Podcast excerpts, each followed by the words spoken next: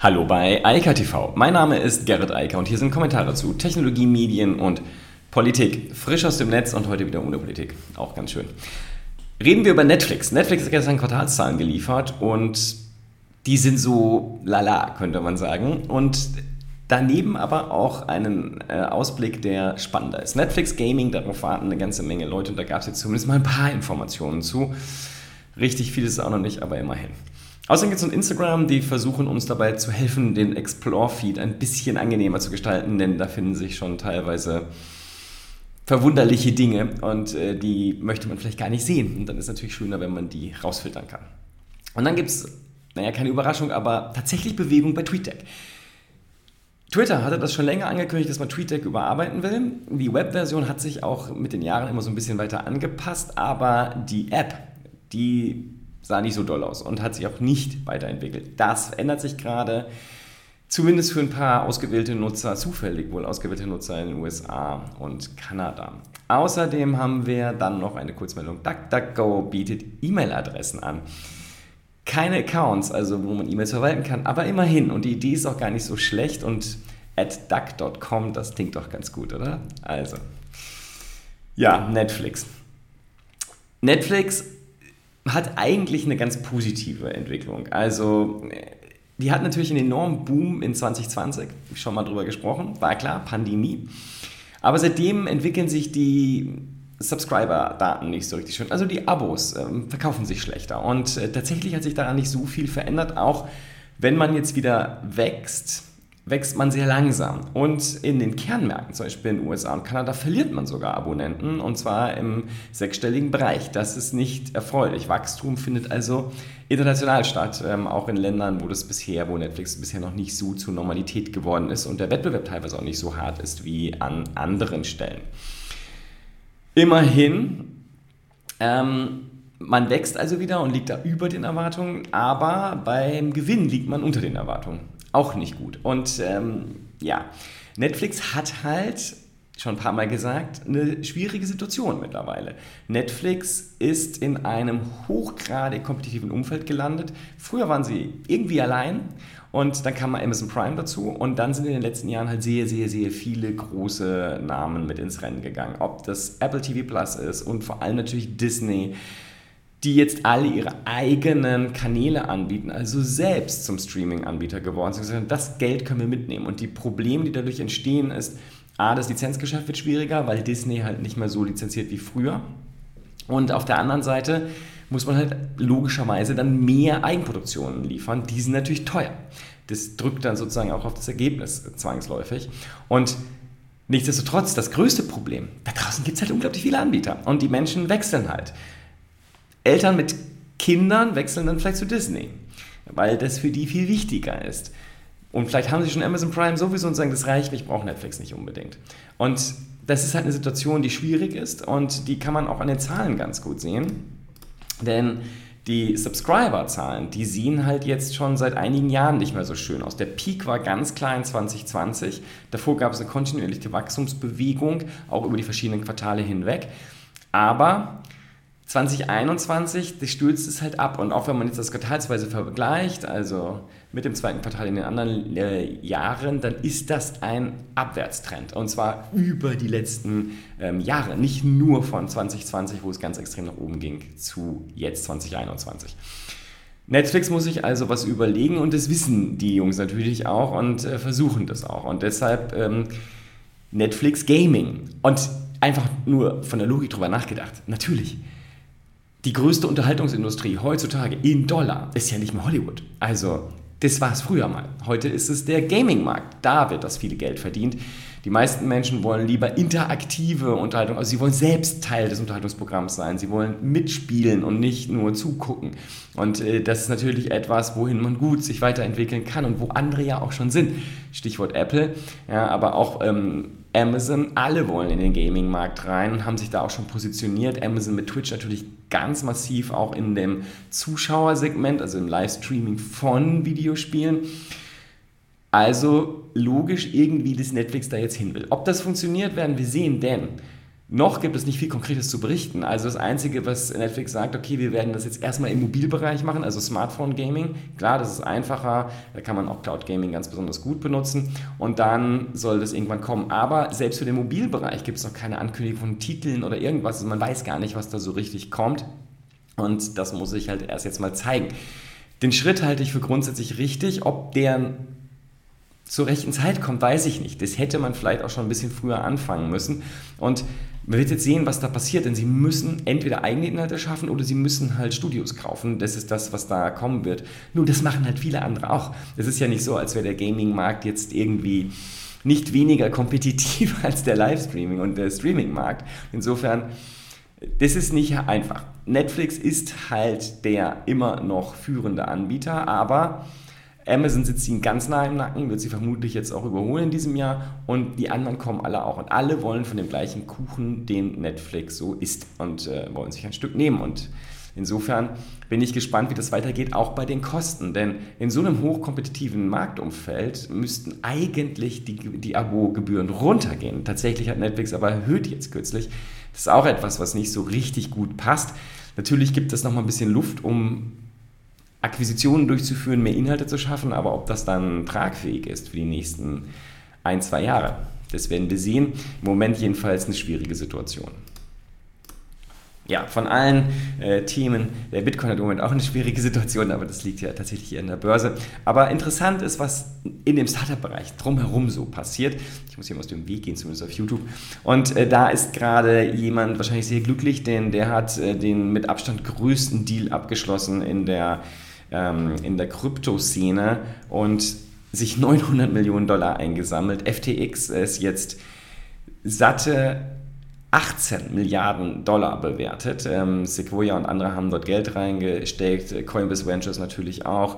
Und wir haben hier eine neue, also eine Futures-Börse, die sich jetzt auch noch damit beschäftigen kann und die das Geld auch benutzen will, um explizit äh, zu expandieren, zu investieren in andere Apps. Das hat man auch vorher schon gemacht, um sozusagen die eigene Marke auszubauen und diese Marke halt auch bekannter zu machen.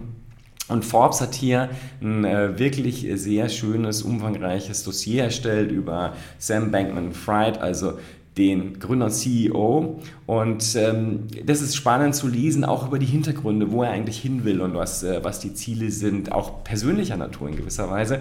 Das ist ja auch immer ganz interessant zu wissen, wenn Unternehmer irgendwas tun, was die tatsächlich auch selbst erreichen wollen, was außerhalb der rein betriebswirtschaftlichen Sphäre liegt. Deshalb sehr lesenswert für die, die im Kryptomarkt sind, auf jeden Fall Pflichtlektüre auf Forbes. Instagram, ja, wer schon mal diesen Instagram Explore Feed sich angeguckt hat, der hat wahrscheinlich auch schon Dinge dort gesehen, die er vielleicht nicht sehen wollte. Und genau das will Instagram jetzt einschränkend dafür sorgen, dass wir als Nutzer das wieder besser kontrollieren können, was uns da angezeigt wird und was wir alles ausblenden wollen. Sensitive Content soll sozusagen ja, besser zu kontrollieren sein für uns Nutzer und ich glaube, dass das auch überfällig war. Instagram ist ja immer noch so das Happy Network, ja, aber wobei TikTok vielleicht da noch einen Schritt weiter geht und noch viel konsequenter darauf auch achtet, dass äh, schwierige Inhalte überhaupt nicht in die Streams reinlaufen. Das wird dann zum Teil als Zensur betrachtet, aber es geht halt darum, dass es eine positive Wirkung hat, der Feed, und keine negative. Insofern das ist etwas, was Instagram hier auch machen musste, vor allem weil es halt auch immer breiter und von immer mehr Leuten benutzt wird, die vorher auf Facebook waren und dort eine ganz andere Tonalität gewöhnt sind und die nach Instagram tragen möchten, wollen vielleicht die anderen Nutzer dort nicht. Und da musste ist Instagram jetzt sicherlich dringend technisch gegensteuern. TweetDeck, das war mal eine ganz große Sache. Das verwalten mehrere Twitter-Accounts in einer App. Das war total cool damals, als Twitter neu war. Und dann ist TweetDeck so in Vergessenheit geraten, weil es drei Millionen alternative Apps gibt, die das können und äh, auch Webservices, die das können, womit man das sehr gut machen kann. Und Twitter hatte Anfang des Jahres gesagt, wir wollen hier wieder zurück, wir wollen das wieder verstärken. TweetDeck gibt es immer noch im Web und die App sah halt echt verstaubt aus und das will man jetzt anpassen. Da bringt man jetzt den gleichen Look und das gleiche Feeling wie auf der Webversion, äh, die man immer unter tweetdeck.twitter.com erreichen kann. Also es war nie weg. Ist auch immer noch ein okayisches Produkt, aber sie müssen da jetzt zusätzliche Funktionalität liefern und das wollen sie auch in der App, also in der TweetDeck-App, die dann nativ auf macOS, Windows und so weiter läuft. Da sollen zusätzliche Funktionen rein, die das Verwalten von vielen Twitter-Accounts und vielen, viel Kommunikation, die auf Twitter stattfindet, vereinfacht. Das ist natürlich vor allem für Unternehmen interessant. Insofern muss man einfach gucken, was Twitter da reißen kann. Die hatten TweetDeck ja gekauft ich glaube, wenn ich mich recht entsinne, war es ein Adobe-Produkt und ähm, sie müssen jetzt irgendwie gucken, was sie, was sie damit machen können. Ähm, ein Relaunch, ein Redesign waren definitiv überfällig und es ist schön, dass jetzt was kommt. Im Moment zwar halt nur für ein paar zufällig ausgewählte Nutzer in den USA, Kanada, auch Australien, aber das war es dann und da muss man halt gucken, ähm, wann der große Rollout kommt und ob das dann wirklich kompetitiv ist im Verhältnis zu dem, was es da draußen halt heute alles an alternativen äh, Apps für die Verwaltung, die große Verwaltung von Twitter-Kanälen gibt. Twitter hat meines Erachtens hier eh ganz grundsätzlich ein Problem. Also, wir haben das jetzt gesehen mit Spaces ähm, äh, oder genauer gesagt mit, den, äh, mit dem Stories-Format generell, was sie herausgenommen haben und wo ich gesagt habe, okay, warum jetzt schon? Und ich glaube, das Problem ist, dass zu wenig Menschen die Twitter-App eigentlich benutzen oder die, die Website, wobei es da ja nicht integriert war. Also jedenfalls, Twitter muss dafür sorgen, dass mehr Leute tatsächlich intrinsisch daran interessiert sind, die eigenen Apps zu benutzen, um dann auch neue Features überhaupt wirklich launchen zu können. Sie, wenn die in den Dritt-Apps halt nicht untergebracht sind und ich da halt kein Story-Format habe, dann kann ich auch keine Stories einstellen. Dann braucht man sich als aus Twitter-Perspektive nicht wundern, dass es niemand tut. Die können das einfach nicht, die Nutzer, weil sie die Twitter-App, die offizielle, gar nicht benutzen. Das ist so ein bisschen das Problem an diesem, äh, an diesem Ökosystem, was da entstanden ist. Auf der anderen Seite ist es natürlich auch gut, weil teilweise diese externen Apps viel mehr bessere Funktionen bieten, wie zum Beispiel auch bei der Verwaltung von vielen Accounts oder von viel Kommunikation. Ähm, da war Twitter ganz toll vor vielen Jahren, danach kamen andere.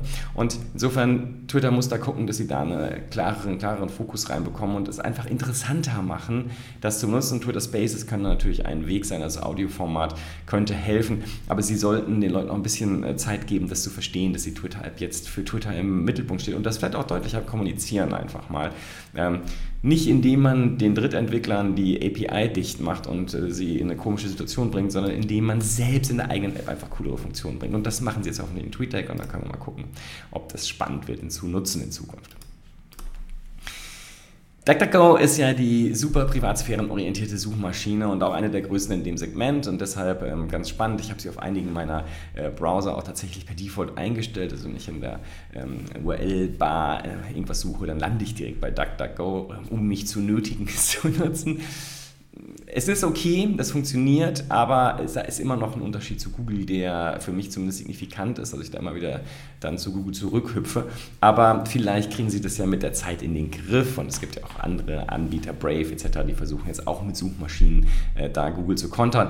Ähm, vielleicht funktioniert das. Was DuckDuckGo jetzt macht und anbietet, ist einen E-Mail- Schutz gegen Tracking. Und äh, das ist durchaus hilfreich, denn 70% der E-Mails, sagt DuckDuckGo, sind mit Trackern versehen. Also wo andere Leute gucken, wurde die E-Mail gelesen, ähm, welche Links wurden geklickt und so weiter. Das ist gerade bei Newsletter natürlich der Fall, aber immer häufiger auch bei normalen E-Mails, die von Diensten verschickt werden, die genau diese Feature bieten. Also hat die Gegenseite meine E-Mail eigentlich schon bekommen und gelesen, geöffnet, weitergeleitet, was wurde mit der E-Mail gemacht.